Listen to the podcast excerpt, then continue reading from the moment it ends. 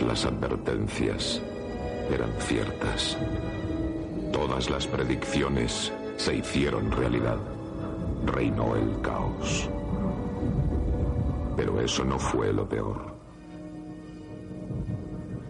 El otrora honroso estandarte de la Escuela de Artes Marciales, la bandera de la Cruz del Sur, es ahora el temible símbolo de un nuevo orden. El signo de la Estrella del Norte, símbolo de la última escuela rival, es ahora la única esperanza para la libertad.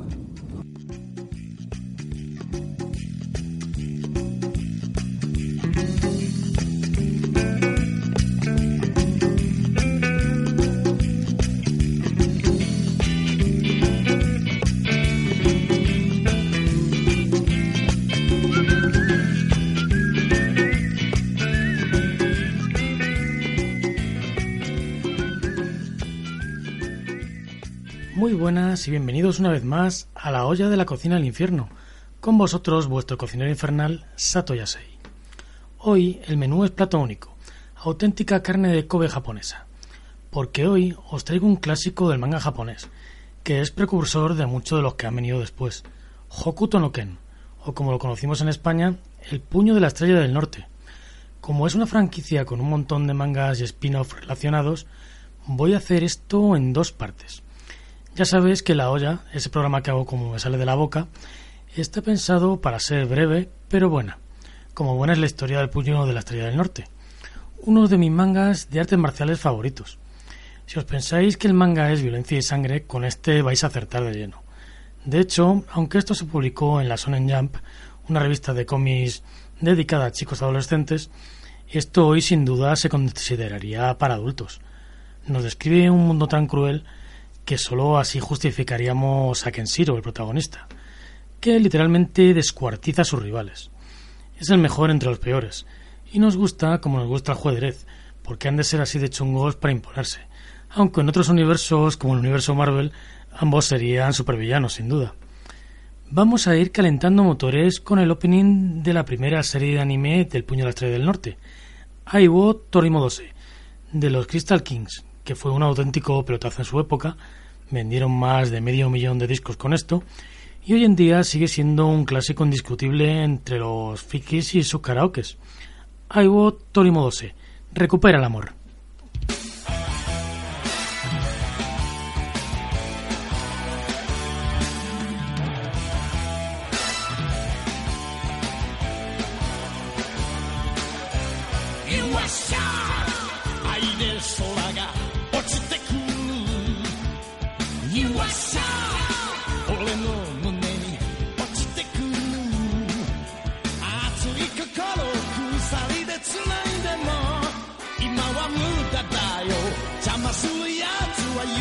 He he.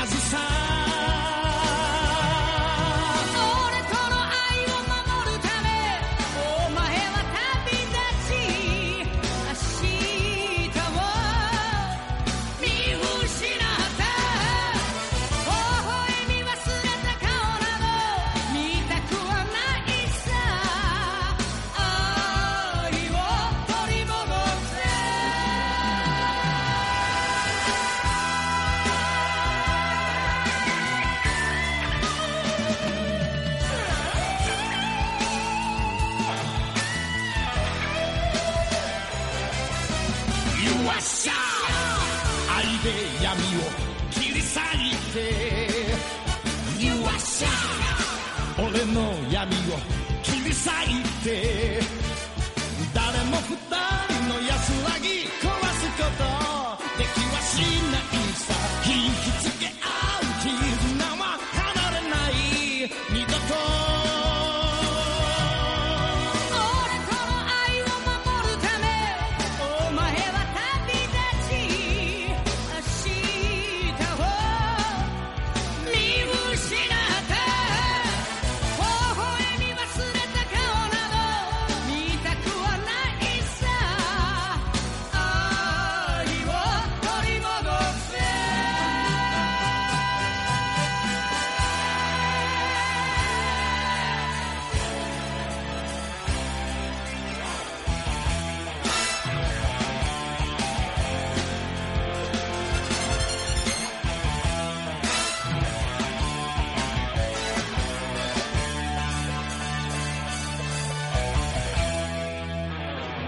Vamos con el primer plato. El puño de la estrella del norte debuta como un one shot en 1983 para la revista Fresh Jump. Fueron solo dos capítulos breves que realizaría Tetsuo Hara, el que en el futuro sería el dibujante del manga principal. Esto se nota mucho. Aquí todos los tamaños están proporcionados, la historia transcurre en la actualidad, en la actualidad entonces, los 80, y el aspecto de Kenshiro es a lo Bruce Lee. Ya llevaba las siete cicatrices en el pecho características suyas, y ya se dice que su técnica, el Hokuto Shinken, está influida por la constelación de la Osa Mayor. Por cierto, Osa Mayor en japonés es Hokuto Shichisei, y se ha usado desde tiempos inmemoriales para localizar la estrella polar y así, gracias a ella, saber dónde estaba el norte. Prácticamente seguro que lo del puño de la estrella del norte viene de ahí. Otra cosa curiosa es que aquí a Kenshiro le llaman Keshiro Kansumi, y poniendo los kanjis vendrían a significar algo así como el cuarto hijo del puño, algo que en el manga posterior iba a tener mucho significado. El apellido lo reciclarían muchos años más tarde para un manga relacionado, El puño del cielo azul. En estas primeras historias le vemos como el último sucesor de un arte marcial, el Hokuto Shinken, o el divino puño de la estrella del norte. ¿Y en qué consiste esta técnica? Bueno, pues el Hokuto Shinken es una exageración del Dinmak, o el toque de la muerte, que consiste en pelear usando los puntos de presión del cuerpo, que son los mismos que los de la acupuntura china. En el cine podíamos ver usándolo a Jean-Claude Van Damme un par de veces en aquella película que se llama Bloodsport o Contacto Sangriento. Aunque aquí todo es mucho más bestia. Aquí los practicantes del Hokuto Shinken, usándolos, consiguen que el adversario reviente desde dentro, así, como estallando. Es un efecto muy gore. Pero que queda también que veremos que ha marcado tendencia. De hecho, después de haberte visto cosas más populares en España como Dragon Ball o Sin dices, coño, esto es muy Dragon Ball. O anda, como en Sin pero lo cierto es que esto es anterior y sigue influyendo hoy en día. Mangas más o menos modernos como Gantz tenemos este mismo efecto con esas armas de efecto retardado. Bueno, pues ¿de qué va este one shot? Pues es muy de película de artes marciales de los 80. Aquí Kenshiro es el sucesor de este estilo de artes marciales y se pregunta de qué le va a servir a finales del siglo XX. Pronto vamos a ver que sí, que lo va a necesitar. Porque los practicantes de otro estilo, el Teizanji, van a usar las suyas para matar políticos, incluso por error a la propia novia de Kenshiro. Todo esto a manos de un, personaje que se parece mucho, mucho, mucho al Zangief de Street Fighter. No sé qué sería primero. Bueno, a ver, esto es obra de Tetsuo Hara en solitario. Y se nota, le faltan muchas de las cosas que luego harían un bazo de esta serie. Lo recopilaron dentro de un par de tomos que se llamaban Tetsuo no Don Quijote o el Don Quijote de Acero que a pesar de lo que mola el nombre, es un mangazo de motocross con carreras y choques algo bestias, pero bastante flojillo. El mismo año llegó la serie principal, en 1983 en la Sonen Jump. Este manga duraría 5 años y 27 tomos, ya con Buronson al guion, y esto pesa muchísimo.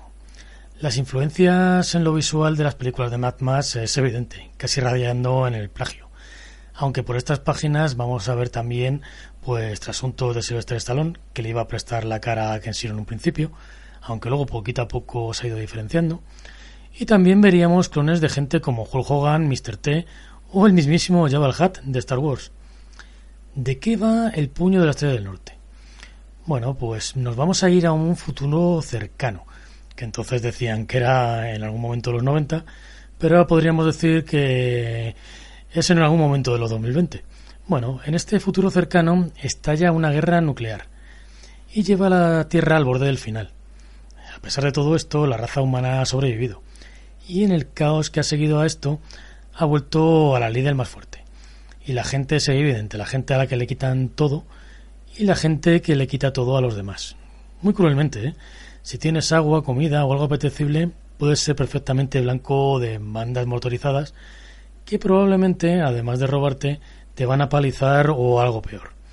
El sufrimiento es tremendo y toda esta gente hundida busca sobrevivir un día más, ahí reducidos a poco más que animales.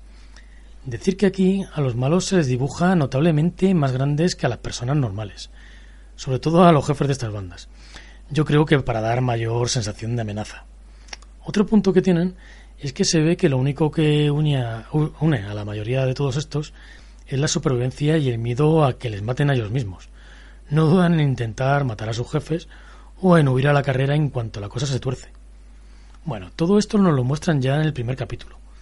Pero según dicen en una entrevista, la serie convenció para quedarse en la Shonen Jam con el segundo. En este, Kenshiro se encuentra con un hombre que recorre ese mundo desolado para simplemente plantar unas semillas de arroz en su pueblo. Y decide ayudarle porque por fin encuentra a alguien lo bastante humano como para pensar en el futuro y en los demás. Esto es curioso, porque si no te lo dicen, tampoco es que te parezca un capítulo especial. Pero oye, si con él convencieron a la editorial para arrancar la franquicia, perfecto. También en estos primeros capítulos nos presentan a dos chavales de este mundo. Uno es Bat, o Bato en el original, que es un chico que se está buscando la vida como puede, un poquito pillo, y que nos traslada el punto de vista que tiene la gente en este mundo posapocalíptico. Y luego estaría Lynn, que es una chica que simboliza un poquito la ternura. Bueno, así arranca el manga, que tiene tres partes muy bien cerradas. La primera es de lejos la que más éxito ha tenido y la única que hemos visto publicada en España, de pena. Espejada y con tintas quemadas los primeros 15 tomos, que en Japón serían 15 y medio, y también en esta parte se van a basar la película de imagen real que hicieron en los 90, el arcometraje de animación que nos llegó y la serie de 109 capítulos de anime que no llegó nunca a España. Según os vaya comentando el manga, os voy a ir diciendo a dónde corresponde cada cual más o menos, para que así os sirva de guía. Bueno, ¿de qué va esta primera parte? En esta primera parte Kenshiro va a ir recordando todo lo que ha llegado a este punto. Y así vamos a descubrir un pasado duro ya antes de esta guerra aniquiladora, hay un grupo reducido de personas que dedican su vida a las artes marciales. Y dentro de estas hay dos escuelas que dominan al resto. El Hokuto Shinken de Kenshiro, que tiene un tal potencial destructivo que solamente puede tener un sucesor, ya veremos que esto va a ser un problemón, y el Nanto Seiken, el puño de la estrella del sur. Si el Hokuto es el yin, el Nanto es el yang. Se supone que se complementan. El Nanto no tiene las restricciones del Hokuto, así que antes de la guerra había más de mil ramas o variaciones, y después del pepinazo nuclear se quedaron en unas 108. Vamos a verles como ponentes recurrentes de Kenshiro. Si el Hokuto Shinken hace estallar a la gente desde dentro, el Nato Shinken más o menos los hace lonchas. Una cosa que se pierde en la traducción es que Buronson, cuando se intentaba las técnicas, intentaba transmitir fuerza en los ideogramas kanji japoneses de las del Hokuto Shinken y suavidad en las del Nanto. Pero bueno, no les busquéis un significado profundo que ni ellos que las hicieron se acuerdan nada más que de un puñado. Quizá la más, famosa es esa de los 100 puños cortantes de la Estrella del Norte, el Hyaku Retsuken, que Kenshiro ejecuta chillando como Bruce Lee, al grito de ta Por cierto, al final siempre termina con un oata, que significa se acabó en japonés. Otra cosa típica de la serie es que justo antes de que la técnica destroce al villano por dentro, pues Kenshiro les diga que ya están muertos, o les informe de los minutos o segundos que les quedan. Esto en el anime antiguo lo remarcaban con un reloj en pantalla que le daba cuenta atrás en tiempo real. Volaba mucho. Bueno, como decíamos, este grupito que domina las artes marciales sobrevive al holocausto y en este nuevo mundo que nace, varios de ellos van a aprovechar para hacer barrer lo aprendido y convertirse en dictadores, pisoteando al más débil. Uno de ellos, Sin, de las primeras cosas que hará es secuestrar a la novia de Ken, Yuria, aquí la habían traducido como Julia en la película, y de paso dejarle marcado para toda la vida, haciéndoles en una escena mortal las famosas siete cicatrices en el pecho, que curiosamente son la osa mayor del Hokuto. Le marca y le da por muerto. Pero Kenshiro siempre vuelve como Jason a sus trece. Y le va a buscar por tierra, mar y aire a Sin. Que tiene marcados a sus servirros como si fueran una baraja de cartas, en la que por supuesto él se va a reservar el puesto de rey. La venganza de Kenshiro va a ser algo agridulce. Bueno, esta trama es la base para la película de imagen real estadounidense del 95. A mí esa película me deja mucho que desear. Primero porque el prota, Gary Daniels, no tiene carisma. Yo creo que aparte de esto ha salido un rato en la primera de los mercenarios para que la palicen. Y segundo porque la manera de plasmar las artes marciales en la película roza el ridículo. Además de que las siete cicatrices de Kenshiro parece que se le haya caído cera de una vela, su Hyaku Retsuken es de chiste. Bueno, de lo poquito salvable de la película es que de maestro de Kenshiro sale Malcolm McDowell, el de la naranja mecánica. No me voy a extender más. Es para verlo una vez. En el anime antiguo, esta trama son los 22 primeros episodios. Quizás son los más, más flojillos en el anime, porque repite mucho plano y tiene bastante relleno. A esta trama le sigue otra donde vamos a conocer al resto de la maldad de Kenshiro y a su maestro Ryuken. Aquí vemos como Ryuken dirige un dojo, una escuela de artes marciales, para elegir entre cuatro alumnos al, al sucesor del Hokuto Shinken, Yagi, Toki, Rao y por supuesto Kenshiro, que Ryuken elige como sucesor.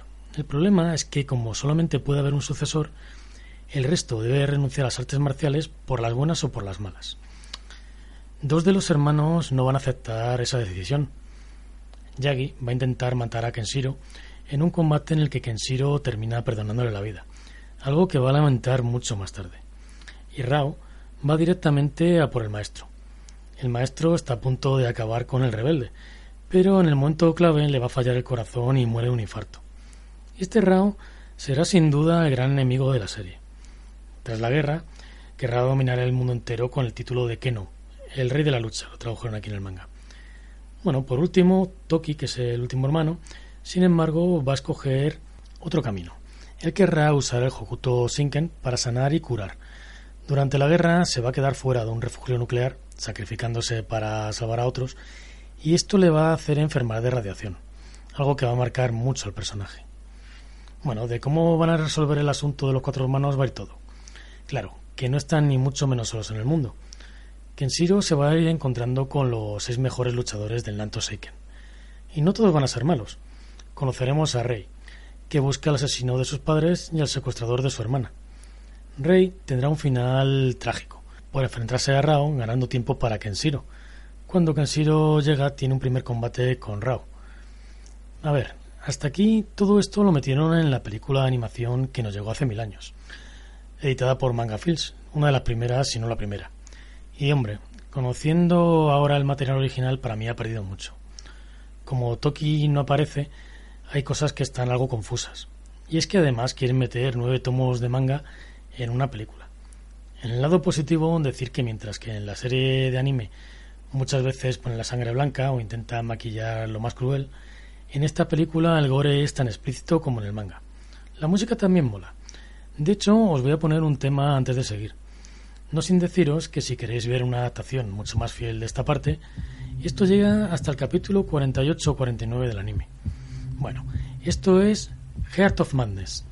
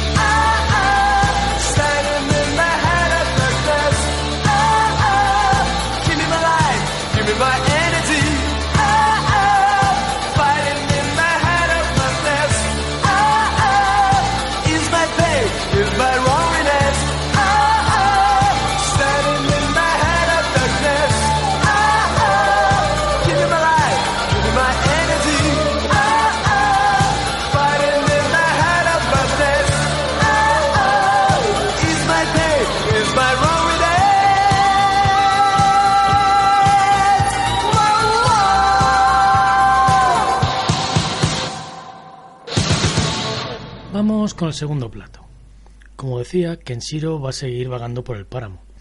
Y entre que encuentra uno a sus hermanos, va a toparse con Gentuza.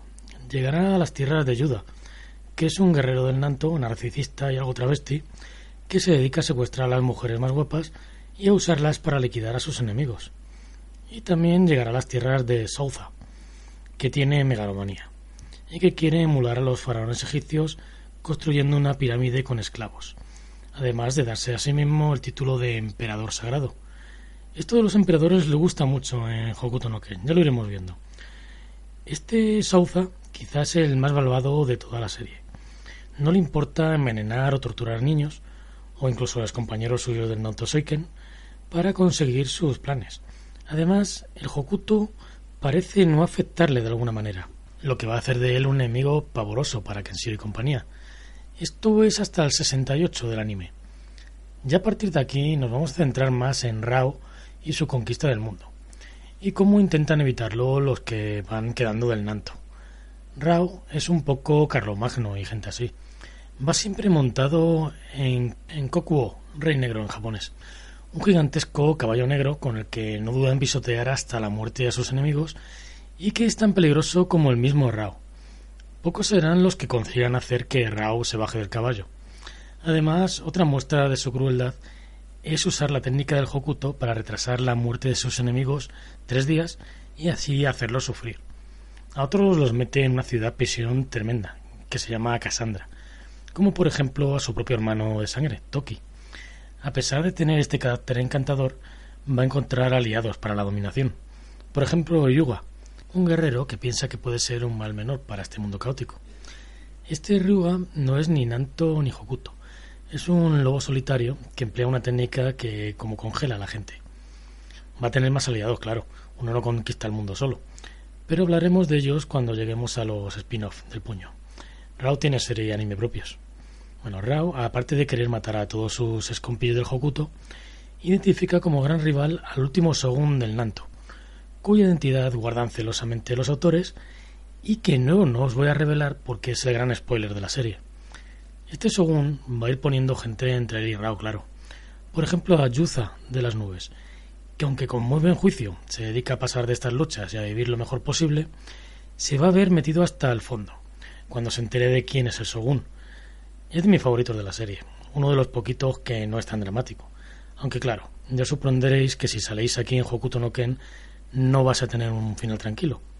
Bueno, Yusa es parte de lo que se podría llamar la guardia de corps del Shogun del Nanto. Los Nanto Gosasei, que se vendría a ser como los cinco carros de la Estrella del Sur. Estos habría que destacar que están basados en los cinco elementos.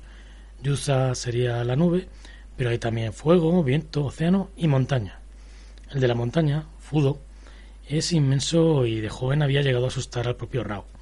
Claro, que años después ambos han cambiado mucho.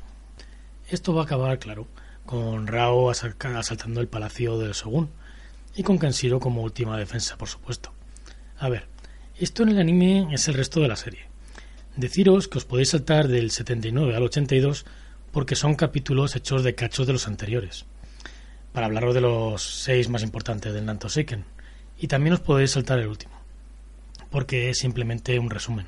Hasta aquí llegó Planeta de Agustín en España, pero hay más, y os voy a hablar de ello de postre. Voy a coger aire con el opening de la segunda serie de anime. Son las Tomcat y esto es Tag Boy.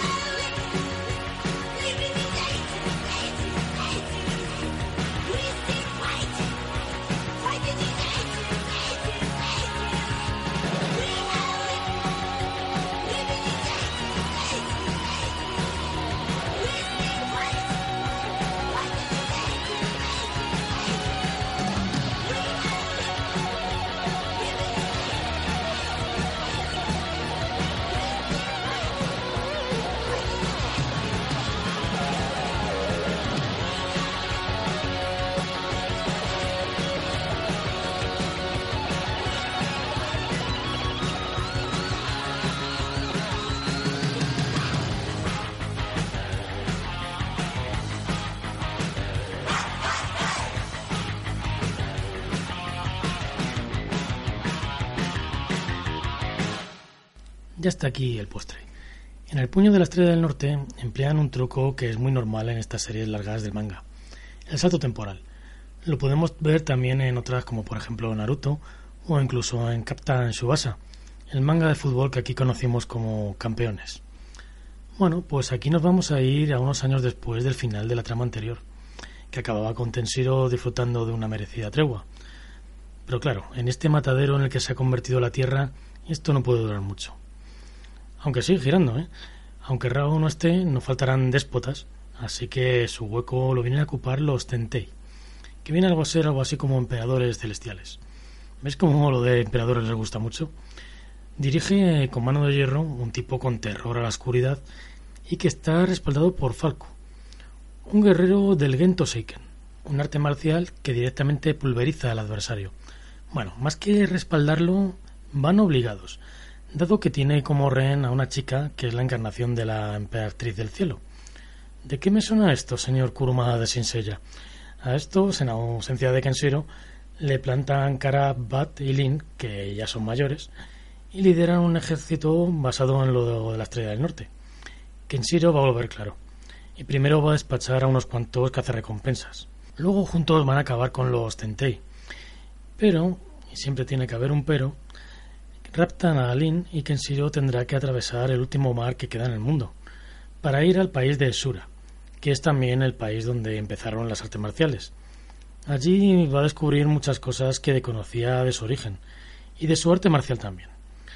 Esto, en la segunda serie de anime, Hokuto no Ken 2, yo os digo la verdad, este anime se me hizo muy duro, sobre todo a partir de que cruza el mar. Me costó acabarlo, ¿eh? son 43 capítulos. Además, yo creo que esta parte estropea un poquito la anterior, sobre todo todo lo que tiene que ver con la familia de Kenshiro o de los otros de la hermandad del Hokuto Shiken. Ya aparte de esto, hay una última trama en el manga. Esta no la han adaptado nunca a anime. En ella dan otro salto temporal y vemos a Kenshiro cuidando al hijo de Rao, Ryu, y enseñándole a sobrevivir. Aquí se acabó el manga original, el manga de 27 tomos. Muchos años después, Buronson y Tetsuo Hara hicieron una pieza separada, The Last Piece, donde intentaban cubrir el hueco temporal entre la primera y la segunda parte del manga. Esto es bastante cortito. Bueno, pues hasta aquí va a llegar la primera parte de este especial del Puño de la Estrella del Norte. Volveremos dentro de poco con todos los spin-off y otras obras relacionadas con el Puño de la Estrella del Norte, incluso el Puño del Cielo Azul. Os voy a dejar con la versión que hizo Boycott del grupo Electroduendes de la canción de Salgo a la calle. Deciros, como siempre, que si os ha gustado el programa, le deis al me gusta en iVoox, que va a ayudar a que me conozca más gente, y que si me queréis comentar algo, pues lo podéis hacer en el mismo iVoox, que es donde subo el programa, o en la página de Facebook que tengo, de la olla de la cocina del infierno. Y recordaros que la patada, la patata y la cebolla, todo sabe mejor en la olla. A parir panteras.